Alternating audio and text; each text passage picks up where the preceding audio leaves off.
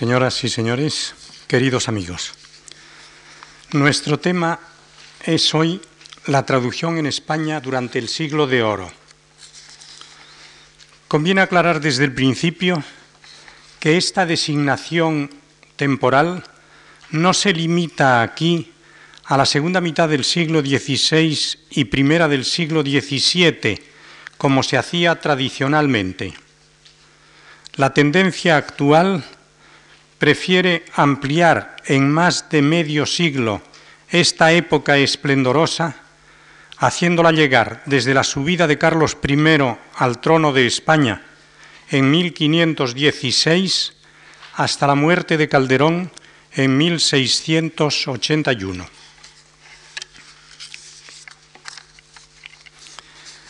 En agosto de 1492, rendida ya Granada y en vísperas del descubrimiento de América, salía de las prensas la gramática castellana de Nebrija.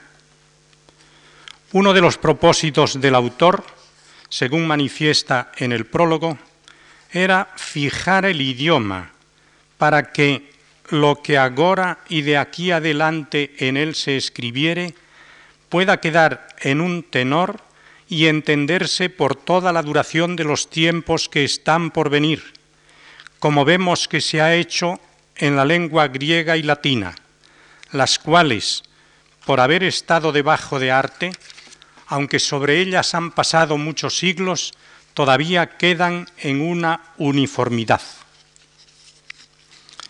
Piensa Nebrija que el español se encuentra ya tanto en la cumbre que más se puede temer el descendimiento que esperar la subida.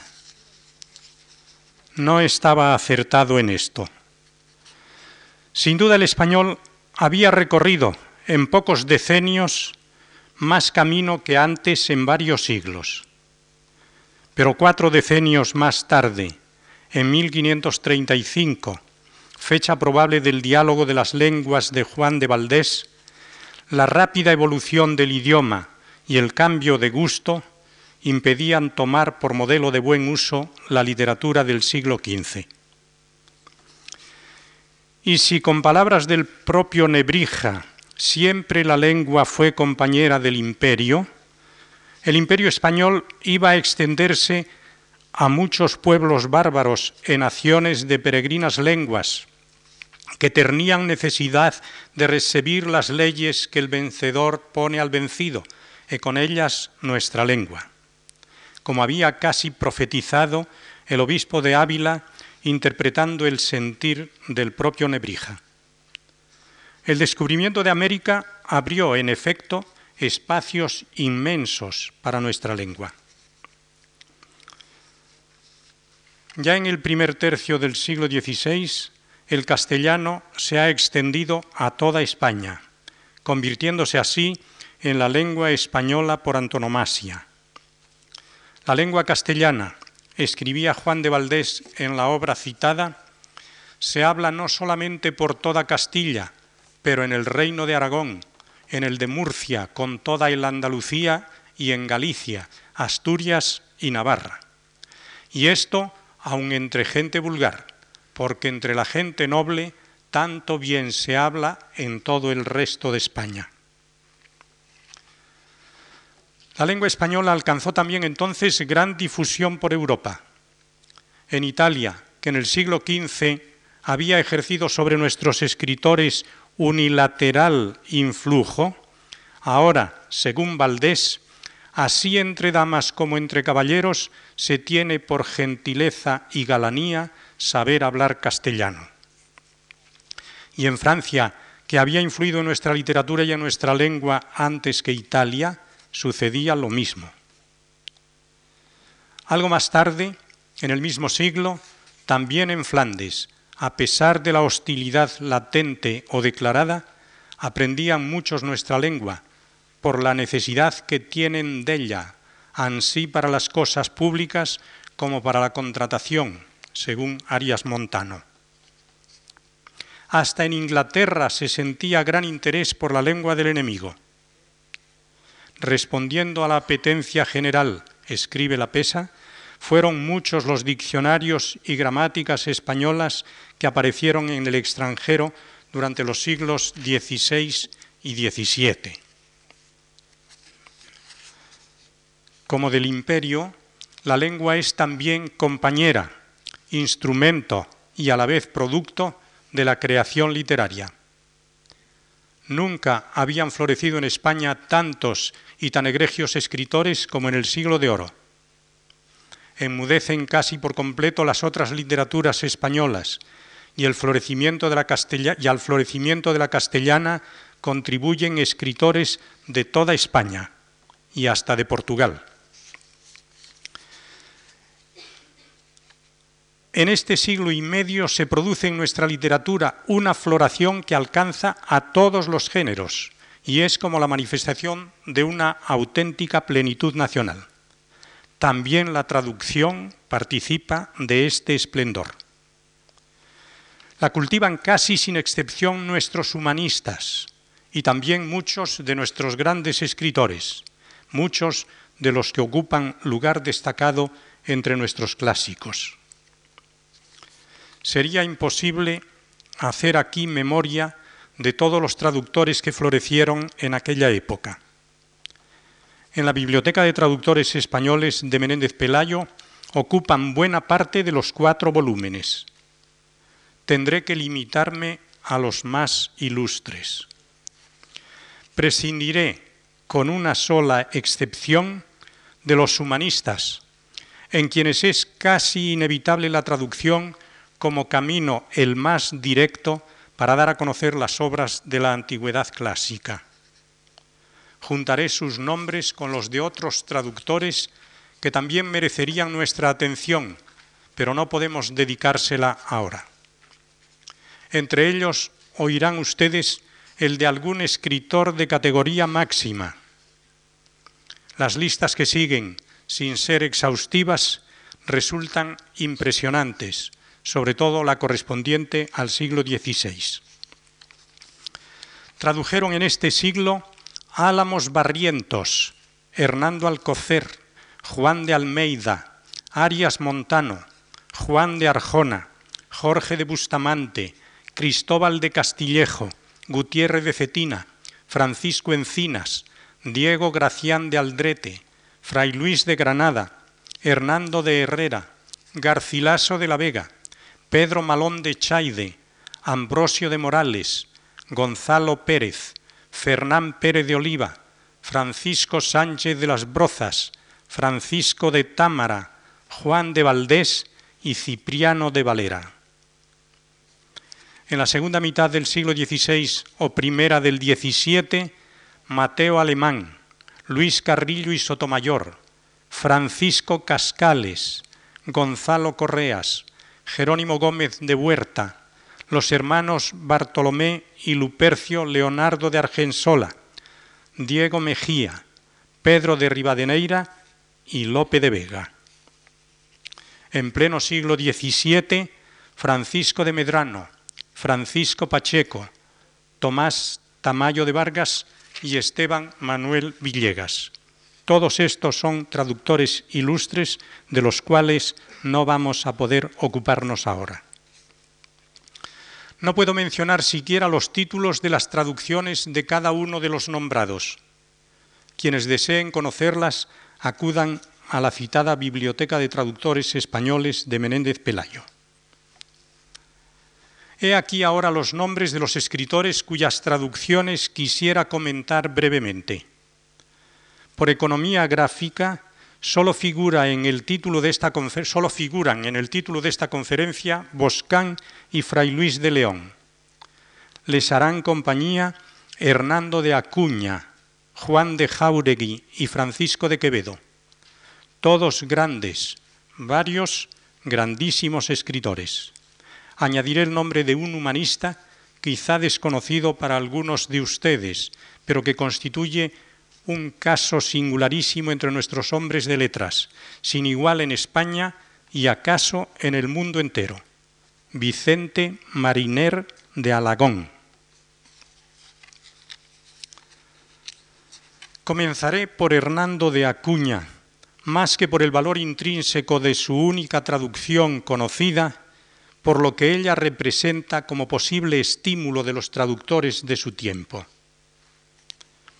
Cuando Carlos I llegó a España rodeado de consejeros flamencos, desconocía la lengua de los españoles, pero no tardó en aprenderla. Y fue tal el aprecio en que la tuvo que, según cuentan, llegó a decir que el italiano es la lengua para dirigirse a las damas, el francés para tratar con los hombres y el español para hablar con Dios. Por eso, cuando en 1536, 20 años después de llegar a España, desafió solemnemente a Francisco I en presencia del Papa y de otros jerarcas, lo hizo en español, dando lugar a que el obispo Macón, embajador de Francia, se quejase de no comprender el discurso del emperador. A lo que éste replicó, Señor obispo, entiéndame si quiere, y no espere de mí otras palabras que de mi lengua española, la cual es tan noble que merece ser sabida y entendida de toda la gente cristiana.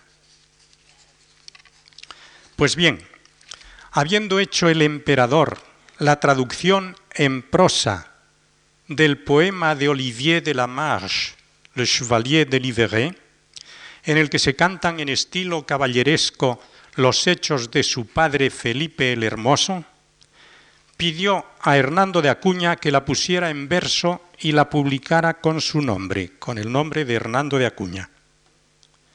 Acuña versificó en quintillas dobles la traducción imperial, que en 1553 se imprimió en Amberes con el siguiente título. El caballero determinado, traducido de lengua francesa en castellana por don Hernando de Acuña, y dirigido al emperador don Carlos V Máximo, rey de España, nuestro Señor. Hizo Acuña, según Menéndez Pelayo, considerables enmiendas y aditamentos en el trabajo de Olivier, agregando alusiones a personajes y sucesos contemporáneos y suprimiendo algunas coplas fabulosas y no convenibles a la gravedad de esta escritura. El último libro es todo el parto del ingenio de Acuña. Todo esto resulta hoy inadmisible en una traducción. Los criterios de entonces eran menos estrictos. La primera edición fue muy numerosa y se agotó en poco tiempo. Siguieron a la de Amberes otras en Barcelona, Salamanca, Madrid y de nuevo en Amberes. Aun suponiendo que no se generalizara el conocimiento de la participación del emperador en esta obra, que no permaneció en total secreto, lo prueba el hecho de que aparezca la noticia en las memorias del flamenco Fanmale, que se llamaba en latín Maleus, a las que se debe dar crédito por ser su autor parte interesada en la publicación de la obra al español, ya que el emperador destinó a socorro del flamenco el producto de esta primera edición. Por lo demás, no había motivo para ocultar una afición del emperador que sólo honra podía darle. Y esta afición imperial no haría que muchos ingenios siguieran el mismo camino? Pues como decía Juan de Lucena en su epístola exhortatoria a las letras, refiriéndose a los reyes católicos, lo que los reyes, lo que los reyes facen, bueno o malo, todos ensayamos de lo facer. Si es bueno, por aplacer a nos mesmos. Si es malo, por aplacer a ellos. Jugaba el rey, éramos todos taúres. Estudia la reina, somos agora estudiantes.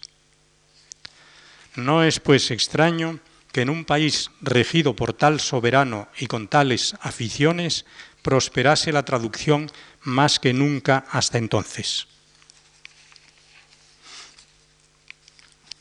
Veinte años antes que el caballero determinado en 1534, aparecía la primera edición de los cuatro libros del cortesano compuestos en italiano por el conde Baltasar Castellón y ahora nuevamente traducidos en lengua castellana por Boscán. La traducción de esta obra es el pedestal más sólido de la fama de Boscán. No ocuparía su nombre un lugar tan destacado en la historia de nuestra literatura por haber introducido en ella, a ruegos del embajador de Venecia en España, Andrea Navagero, sonetos y otras artes de trobar usadas por los buenos autores de Italia. El metro que Boscán pensó introducir no era nuevo, ni mucho menos en nuestro Parnaso, afirma Menéndez Pelayo, y lo demuestra con ejemplos de varias épocas. El mérito de Boscán, según don Marcelino, que le dedicó todo el volumen décimo de su antología de líricos castellanos, no estriba en la introducción de estas formas métricas, ya conocidas, aunque poco usadas en Castilla, sino en la imitación petrarquesca, débil y pobre todavía en sus manos, pero vigorosa y potente en las de ingenios posteriores más afortunados. Tampoco tuvo Boscán la gloria de perfeccionar la poesía castellana, que dicho sea en honor a la verdad, opina también Menéndez Pelayo, salió harto mal parada de sus manos. Su gloria reside en haber perfeccionado la prosa, de la cual dio una muestra brillante en su traducción del cortesano, uno de los libros más bellamente escritos en el reinado de Carlos V y antes de Cervantes, quizá el primero de ese reinado si exceptuamos los tres diálogos mencionados de Valdés. Libro de oro lo llama don Marcelino, que refuerza así el juicio que acabo de transcribir. Quien quiera convencerse de esta verdad, abra el libro cuarto, lea todo el razonamiento del cardenal Bembo sobre la belleza del amor y diga si cabe mayor grandeza, mayor y más generosa abundancia, locuciones más vigorosas y pintorescas, lenguaje más lleno, rico y majestuoso. Críticos más modernos emiten sobre la poesía de Boscán juicios menos severos, pero ninguno llega a reconocerlo como gran poeta. Todos, en cambio, están de acuerdo en ver en su traducción en la traducción del cortesano, una obra maestra. Margarita Morreale, que ha dedicado a esta traducción una monografía entera, destaca la habilidad con que el traductor huye de las equivalencias rutinarias y busca soluciones apropiadas para cada caso, usando en ocasiones diversas palabras para un mismo vocablo italiano e hispanizando todo lo que sin violencia podía hispanizarse. Según Morreale, el cortesano español hace olvidar a menudo que se trata de una obra originariamente escrita en italiano. Veremos más adelante qué opinión tenía Boscán de la traducción. Pasemos ahora a Juan de Jauregui, no por razones cronológicas, pues su vida estuvo a caballo de los dos siglos, 1570-1641, sino por cierta semejanza con Boscán, pues fue también la traducción de una obra italiana, El Aminta de Tasso, la que consagró su nombre como traductor.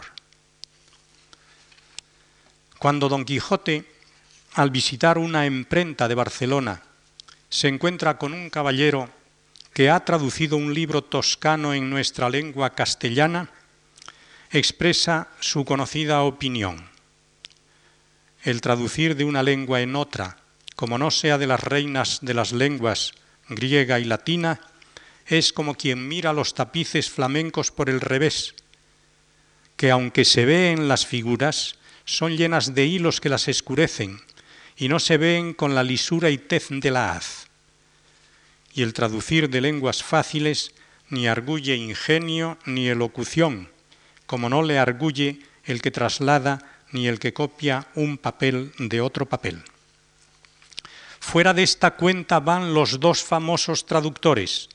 El uno, el doctor Cristóbal de Figueroa en su Pastor Fido, y el otro, don Juan de Jauregui en su Aminta, donde felizmente ponen en duda cuál es la traducción o cuál el original.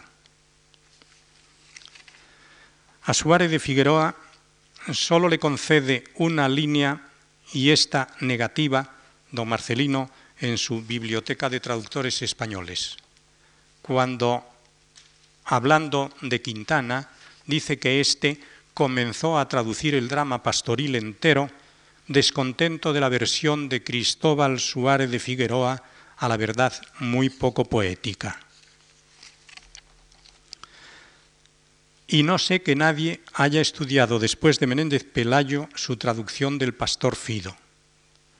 A don Juan de Jauregui, en cambio, le dedica don Marcelino 19 páginas del volumen segundo de su citada biblioteca. Suyos son los elogios que a continuación extracto.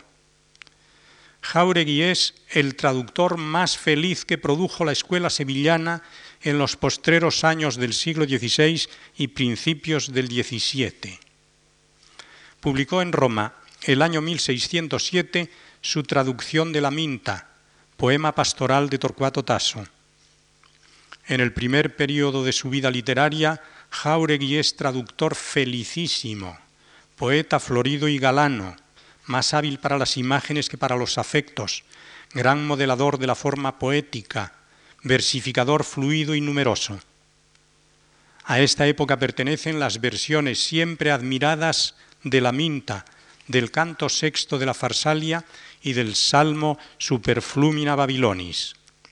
La posteridad ha olvidado su traducción parafrástica de la Farsalia, pero conserva en la memoria la paráfrasis bellísima del Superflumina Babilonis y la versión de la Minta, eterno modelo de traducciones y desesperación eterna de traductores. Jauregui, poeta de gusto exquisito y acendrado, pero de originalidad escasa, había nacido para traducir e imitar. Por eso sus obras maestras son siempre traducciones e imitaciones. Comprendiéndolo él, limitóse casi siempre a poner en castellano composiciones de extraños poetas, empresa más difícil de lo que el vulgo cree, y empresa que, bien desempeñada, puede dar gloria tan alta como la composición de poesías originales. No hay quien desconozca sus traducciones, y en cuanto a la minta, vive repetido en multitud de ediciones, y citado y leído y hasta conservado en la memoria de gentes extrañas a las letras. Una obra en su original de mérito notable, mas no de importancia ni de valor poético muy subido, ha tenido la suerte de hallar un intérprete tan diestro que la ha trasladado a un idioma extraño sin hacerle perder nada de su natural valor y hasta añadiendo, en opinión de algunos, nuevos quilates a su mérito. Largo sería, dice Menéndez Pelayo, recopilar los encomios tributados a esta traducción de Jauregui por Sedano, Estala, Quintana, Marchena, Napoli Signorelli, Conti y tantos otros. En el concierto unánime de alabanzas que se le han dado, ni una voz se ha levantado para señalar defectos. Es de las pocas obras que han tenido la suerte de no dar asidero a la crítica. Baste decir que pasa por una de las joyas más preciosas de nuestro tesoro poético y por el modelo más perfecto de traducciones que posee nuestra lengua. No era, sin embargo, don Marcelino un admirador incondicional, ciego para los defectos. Refiriéndose a la edición de las rimas de Jauregui en Sevilla el año 1618, que reproduce la traducción de la Minta revisada ahora y corregida con esmero escrupuloso por el traductor, que no sólo enmendó los defectos propios, sino también los del original, suprimiendo algunos trozos que le parecieron impertinentes, advierte don Marcelino. Jauregui no debió haber suprimido un pasaje de 92 versos, aunque enteramente ajeno a la acción de la fábula, porque un traductor no es responsable de los defectos del original. Más severo se muestra Menéndez Pelayo con la traducción de la Farsalia, que, con excepción del canto sexto y algún otro pasaje, hizo Jauregui en su segundo período, influido ya por el gongorismo, al que sabemos que don Marcelino tenía una especie de odio literario. No dejemos de celebrar, dice, los hermosos trozos que en medio de extravagancias inauditas contiene la Farsalia, y lamentemos al propio tiempo que poeta tan insigne y capaz de haber dado término a la escabrosa tarea de reproducir en nuestra lengua los primores y atenuar las faltas del cordobés lucano, cometiera, cometiera el hierro de dar, en vez de una traducción fiel y ajustada de su modelo, una colección de versos sonoros, retumbantes muchas veces, afeados por todos los delirios de la época, en los que con frecuencia desaparecen las bellezas y con frecuencia más lastimosa aún suben de punto la hinchazón y los defectos del original latino. Fray Benito Jerónimo Feijó en el discurso 15 del primer volumen de su Teatro Crítico Universal, publicado en 1726, a menos de un siglo de distancia de la terminación de la Farsalia por Jauregui, emite un juicio frontalmente opuesto al de Menéndez Pelayo.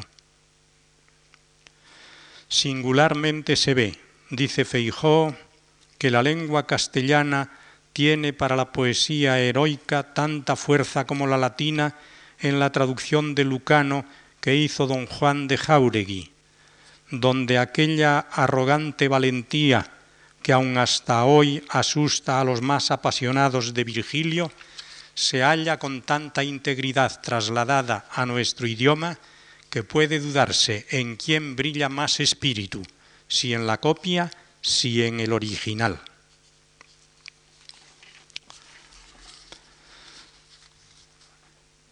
Fray Luis de León es el príncipe de los traductores del siglo de oro. Honorate el altísimo poeta, exclama Menéndez Pelayo al comenzar el estudio que le dedica en la Biblioteca de Traductores Españoles. es, además, el primero de nuestros escritores que razonó con cierta amplitud en castellano, Luis Vives lo había hecho antes que él en latín, sobre el proceso de la traducción. No podemos dedicar ahora simultáneamente nuestra atención a sus traducciones y a lo que dijo sobre cómo traducía él y por derivación sobre cómo se debe traducir. Me limitaré, pues, a enumerar sus traducciones y me detendré luego un poco más en el análisis de sus teorías sobre la traducción. Tradujo Fray Luis del hebreo en prosa y en verso. En prosa, el Cantar de los Cantares, el libro de Job y dos salmos, el 41 y el duodécimo. En verso, tradujo o parafraseó más de dos docenas de salmos, el libro de Job en tercetos menos la parte narrativa, y el cántico de Habacuc. Tradujo del griego la Olímpica Primera de Píndaro y dos fragmentos de la Andrómaca de Eurípides.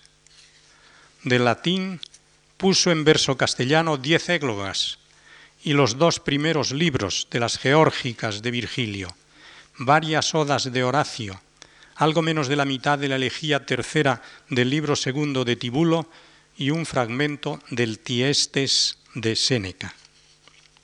Tradujo incluso del italiano una canción de, Monseñor Giovanni de la Casa y una oración de Bembo.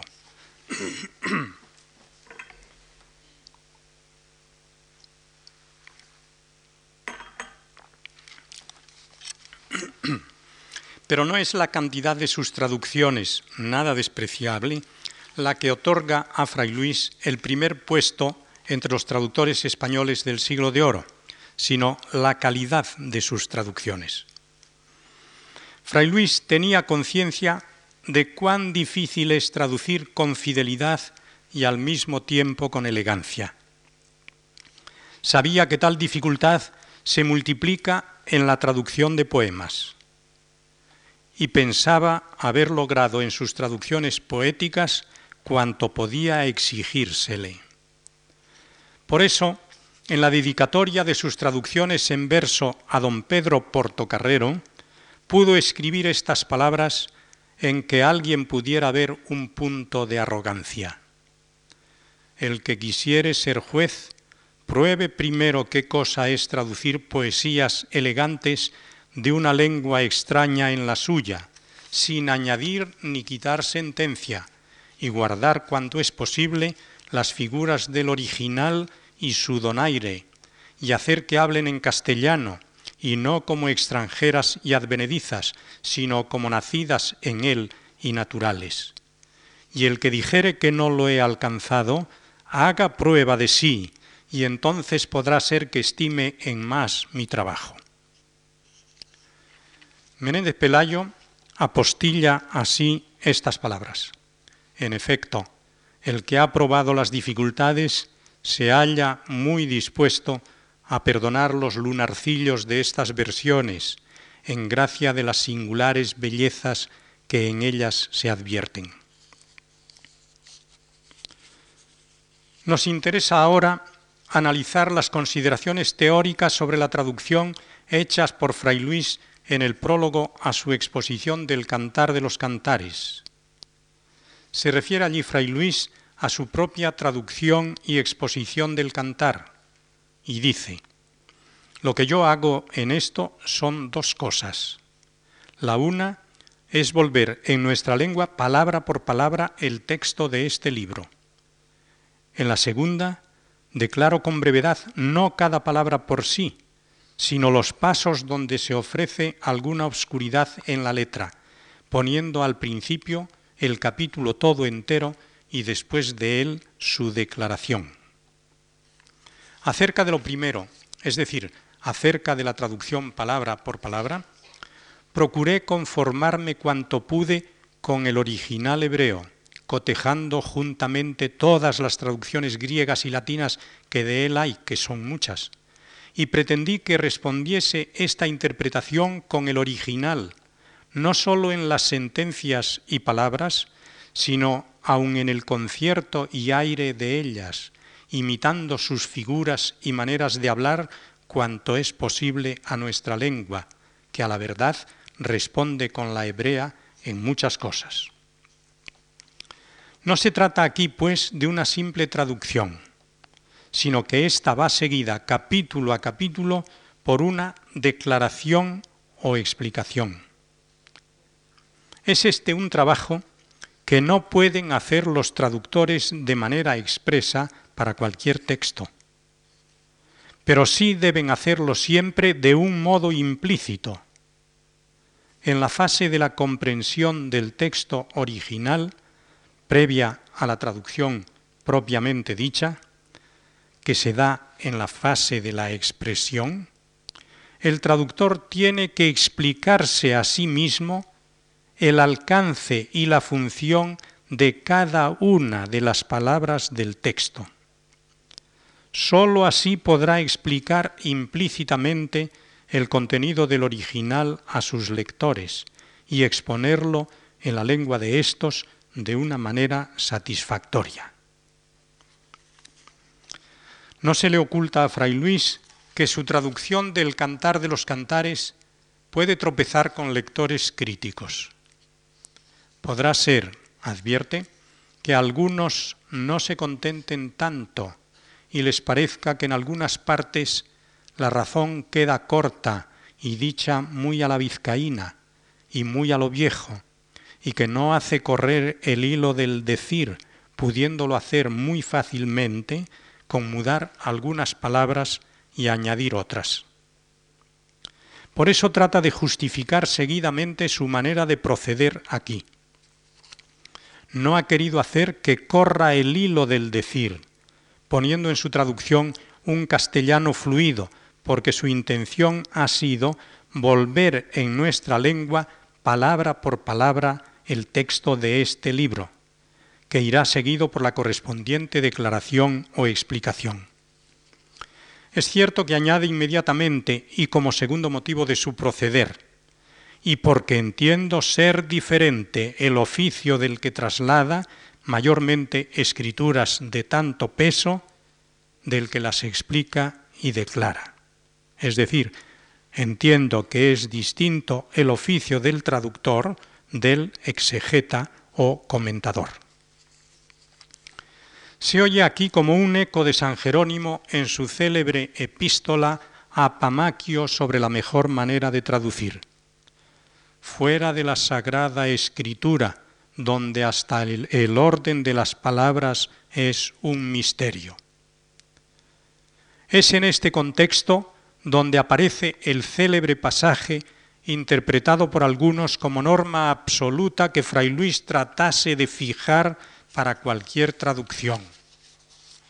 El que traslada ha de ser fiel y cabal, y si fuere posible, contar las palabras para dar otras tantas, y no más ni menos, de la misma cualidad y condición y variedad de significaciones que las originales tienen, sin limitarlas a su propio sentido y parecer, para que los que leyeren para que los que leyeren la traducción puedan entender toda la variedad de sentidos a que da ocasión el original si se leyese, y queden libres para escoger de ellos el que mejor les pareciere.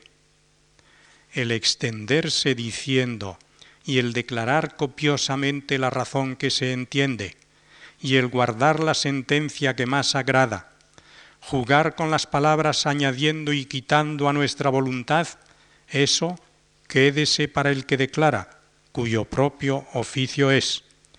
Y nosotros usamos de él después de puesto cada un capítulo en la declaración que se sigue.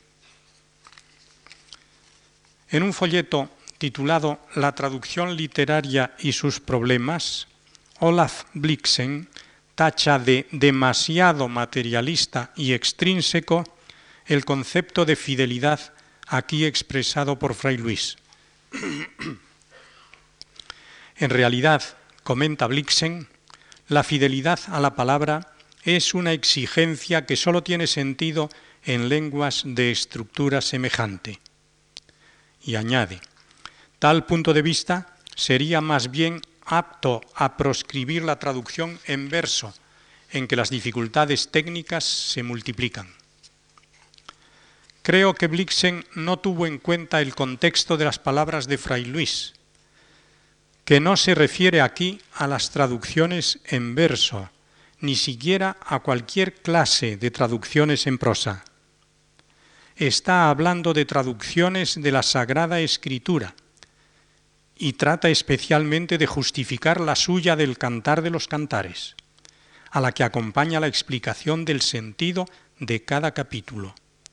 Se trata, pues, de un género de traducción en que la primacía, la preferencia total en caso de conflicto, ha de concederse al sentido, a la más rigurosa reproducción del contenido del original. Este criterio no está reñido con la expresión correcta, elegante y castiza en la lengua del traductor. Nótese, en primer lugar, ese breve inciso, si fuere posible, con que Fray Luis limita el rigor aparente de su precepto. ¿Y cómo dudar de que, si es posible, y si hay en la lengua receptora palabras de la misma cualidad y condición y variedad de significaciones que las originales tienen, el traductor no debe usar dos o tres para lo que el original dice con una, y tampoco una donde el original tiene dos o tres. La correspondencia formal que cumpla las condiciones que aquí exige Fray Luis no está reñida sino al contrario, con la equivalencia dinámica que piden los teóricos modernos. Y en cuanto a las traducciones en verso, Fray Luis demostró con su propio ejemplo que lo dicho a propósito de la que había hecho del cantar, si no tiende a facilitarlas indebidamente, tampoco las hace imposibles. Algunas de las suyas son más bien nuevas versiones, casi imitaciones, que traducciones ligadas a la estructura de los poemas originales. Vean ustedes cómo celebra Lope de Vega en el Laurel de Apolo la traducción de Salmos por Fray Luis. Con qué verdad nos diste al rey profeta en verso castellano que con tanta elegancia traduciste. Las cualidades que Lope elogia en la versión luisiana son la verdad y la elegancia. ¿Con qué verdad nos diste? Al rey profeta en verso castellano que con tanta elegancia traduciste. La elegancia reside en la gracia, en el donaire del estilo, que no se logra calcando las estructuras formales del original, sino siguiendo el genio de la lengua del traductor. La verdad, en cambio, es la fidelidad absoluta al sentido.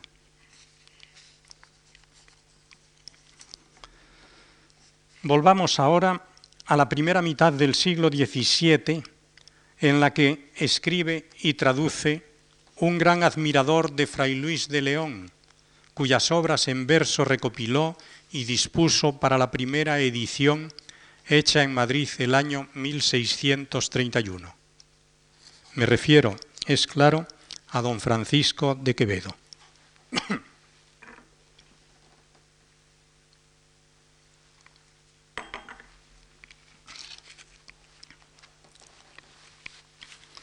Según Menéndez Pelayo, que dedicó 28 páginas de la Biblioteca de Traductores Españoles a Quevedo, hizo este las siguientes traducciones.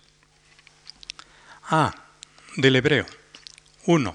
Paráfrasis en verso del Cántico de los Cánticos. 2. Lágrimas de Jeremías castellanas.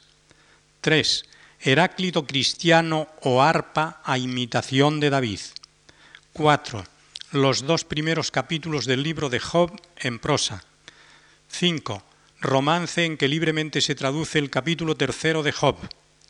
Pere ad dies inquanatusum et nox inquadictum est conceptus est homo.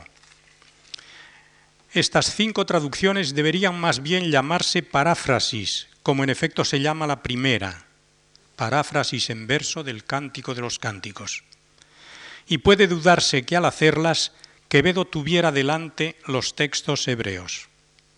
Las palabras latinas que cita al comienzo del capítulo tercero de Job copian exactamente las de la Vulgata. Menéndez Pelayo se muestra, al juzgar estas traducciones y en general las de Quevedo, mucho más parco en el elogio que en otras ocasiones. Incluso le propina de vez en cuando algún palmetazo. De la paráfrasis del Cántico de los Cánticos dice, es indudable que su autor se propuso imitar y rehacer la obra de Arias Montano, pero hízolo intercalando rasgos de mal gusto y alejándose cuanto no es decible de aquel excelente original. Aduce pruebas que no es posible reproducir aquí, Luego, como para paliar un poco esta severidad, añade, en esta extravagante imitación hay, sin embargo, versos felicísimos, como de Quevedo, y rasgos admirablemente vertidos, aunque siempre de sobra amplificados. Pero jamás se encuentra un acierto sin hallar al lado una frase conceptuosa o retumbante. De la versión de Lágrimas de Jeremías dice que, aunque está hecha con la desigualdad que caracteriza todas las de Quevedo, es muy digna de publicación. En el Heráclito cristiano ya el título manifiesta que no pretende ser traducción, sino imitación de los salmos. arpa a imitación de David, incluye el título. B. Traducciones del griego. 1. Epicteto y Focílides en español con consonantes. En la razón de esta traducción dice Quevedo, con el deseo de acertar en lección tan importante, he visto el original griego, la versión latina, la francesa, la italiana que acompañó el manual con el comento de Simplicio, la que en castellano hizo el maestro Francisco Sánchez de las Brozas, con argumentos y notas, la última que hizo el maestro Gonzalo de Correas. En qué manera he usado de la inteligencia de todas estas versiones, conocerá quien atendiere a la disposición de la mía. Hícela en versos de consonantes porque el ritmo y la armonía sea golosina a la voluntad y facilidad a la memoria. Traducir en versos consonantes a Focílides resulta muy arriesgado y hacer lo mismo con las doctrinas de Epicteto que escribió en prosa raya en lo absurdo. Menéndez Pelayo dice que estas traducciones de Quevedo son de estilo desaliñado y en ocasiones verdadera prosa rimada. Yo diría que no son traducciones, sino versificaciones de temas propios de los, de los autores mencionados en el título y no leídos por el traductor en griego. ¿No se delata Quevedo al incluir el original griego entre los textos que ha tenido a la vista? Ningún traductor necesita decir he tenido a la vista el texto griego si está traduciendo del griego. Eso se da por supuesto. 2. Anacreón castellano, con paráfrasis y comentarios. Según Menéndez Pelayo, la paráfrasis de Quevedo, llena de rasgos de mal gusto y harto distante de la sencillez griega, es, no obstante, trabajo notabilísimo que honra en extremo sus conocimientos helenísticos y en que por lo general está bien interpretado el espíritu de Anacreonte o más bien el de sus imitadores. De aquí parece desprenderse que la traducción no se hizo a la vista del texto de Anacreonte y que acaso tuviera razón Góngora en su célebre soneto Anacreonte español no hay quien os tope, cuando increpa al traductor en un terceto. Con cuidado especial vuestros antojos dicen que quieren traducir del griego no habiéndolo mirado vuestros ojos. 3. Primera parte de la vida de Marco Bruto. Escribióla por el texto de Plutarco, ponderada con discursos, don Francisco de Quevedo.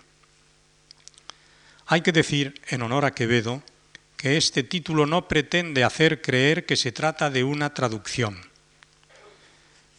Esta vida de Marco Bruto, según Menéndez Pelayo, está ilustrada con largos discursos políticos llenos de antítesis, conceptos, equívocos y cláusulas contrastadas. Y de la traducción dice que está hecha con esmero, pero se resiente, aunque en grado menor, de los mismos defectos. C. Traducciones del latín. Mejor opinión tiene don Marcelino de las traducciones quevedianas del latín menciona las siguientes. 1. Suasorias sexta y séptima de Marco Anneo Séneca. 2. 90 epístolas de Séneca traducidas y anotadas. Según Menéndez Pelayo, la traducción es excelente y reproduce bien el estilo cortado, antitético, rígido y preñado de sentencias dominante en Séneca, de quien fue Quevedo entusiasta, admirador y digno émulo.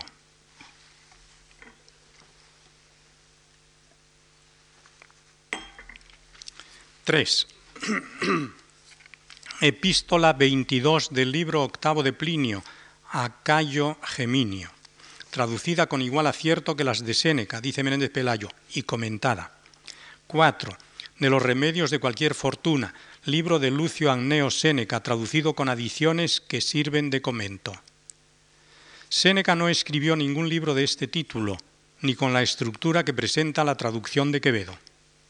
Pero las máximas que contiene son de Séneca y se hallan esparcidas por varias obras suyas. 5.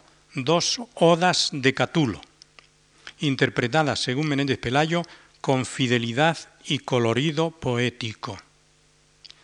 Yo he confrontado el texto español de ambas odas con el original latino hay desviaciones semánticas y sobre todo adiciones. En una, de los 26 versos que da en español, siete no tienen correspondencia en el original latino. Menéndez Pelayo menciona otras composiciones poéticas de Quevedo que, más que traducciones, son imitaciones de varios autores latinos. D.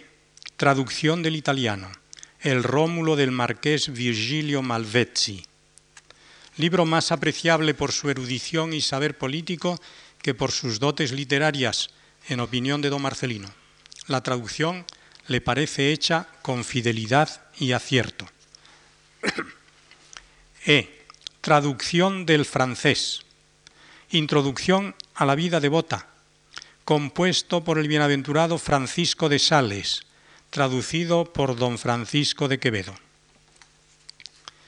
Menéndez Pelayo la considera preciosa interpretación de la admirable Filotea de San Francisco de Sales, que también interpretaron Eizaguirre, Cubillas, don Yagüe y don Pedro de Silva, los dos últimos en ocasiones con más fidelidad, siempre con menos elegancia que Quevedo. El doctor don Daniel Pollán, catedrático de francés de la Universidad Complutense, dirigió hace pocos años un curso de doctorado que tuvo por objeto estudiar esta traducción quevediana. Se compararon los textos de Eizaguirre y el de Quevedo entre sí y con el original. La conclusión fue que el texto de Quevedo sigue más al de Eizaguirre que al de San Francisco de Sales.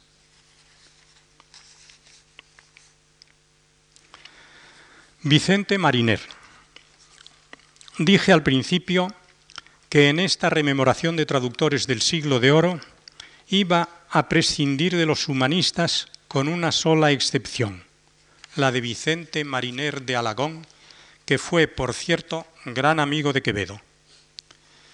Menéndez Pelayo dedica 80 páginas de la Biblioteca de Traductores Españoles a este, son sus palabras, portento de fecundidad intelectual que es entre los filólogos y humanistas lo que el tostado entre los teólogos y el gran Lope de Vega entre los poetas.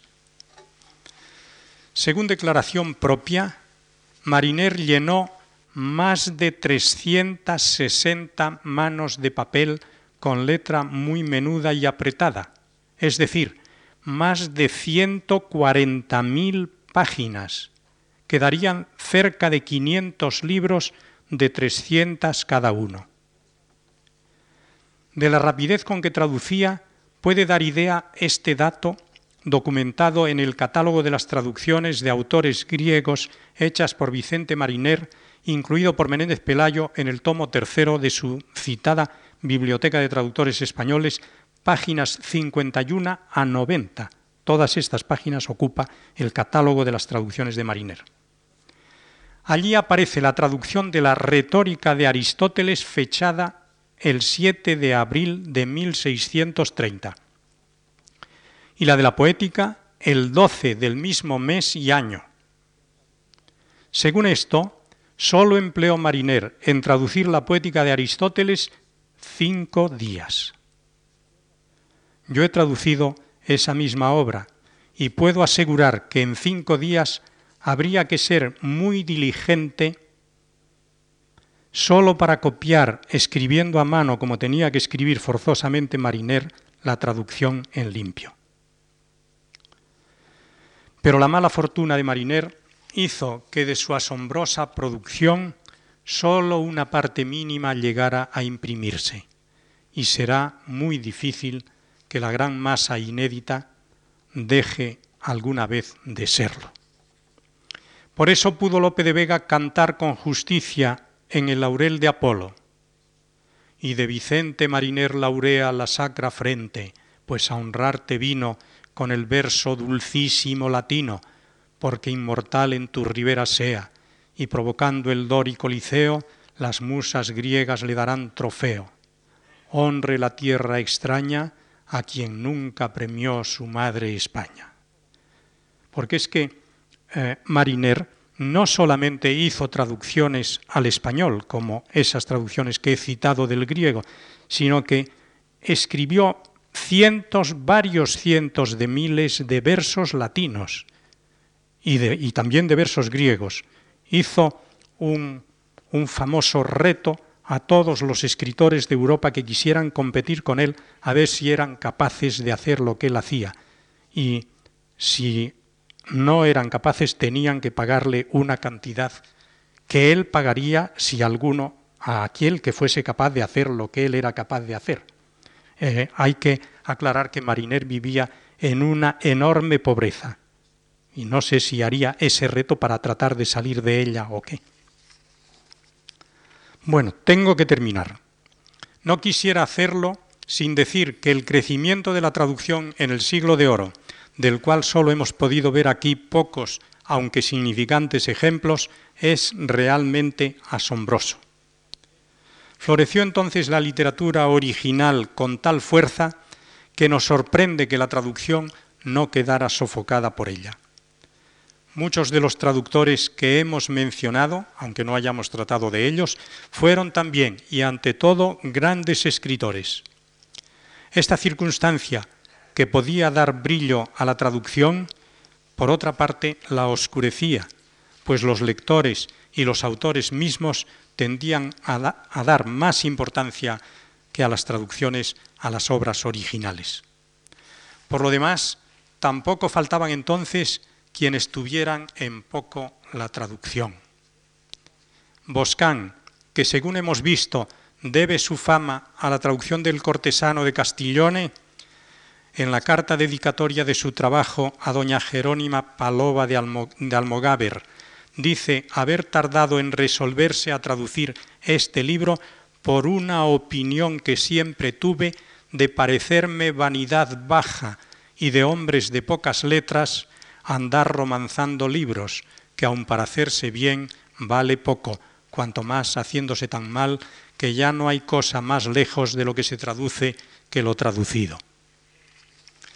Cervantes, en el capítulo 62 de la, de la segunda parte del Quijote, hace que el caballero andante asemeje las traducciones al revés de los tapices flamencos y rebaje en particular las que se hacen del italiano, con estas palabras ya citadas. El traductor de lenguas fáciles ni arguye ingenio ni elocución, como no le arguye el que traslada ni el que copia un papel de otro papel. Y agrava aún tan despectivo juicio con el sarcasmo. Y no por esto quiero inferir que no sea loable este ejercicio del traducir, porque en otras cosas peores se podría ocupar el hombre y que menos provecho le trujesen. Una comparación semejante a la de los tapices flamencos se hallaba ya, según Vicente Gaos, en Diego de Mendoza, y en la traducción del arte poética de Horacio por Luis Zapata, publicada en 1591. También Lope de Vega muestra gran desdén por los traductores de italiano. Y si no es violencia en mí, dice, plegue a Dios que yo llegue a tanta desdicha por necesidad que traduzca libros de italiano en castellano, que para mi consideración es más delito que pasar caballos a Francia. A pesar de todo, la traducción en general, y en particular la de los grandes autores de Italia, Dante, Petrarca, Ariosto, Sanazzaro, Tasso, floreció en España durante el siglo de oro con fuerza y esplendor semejantes a la pujanza y brillo de la literatura original. Muchas gracias por su atención.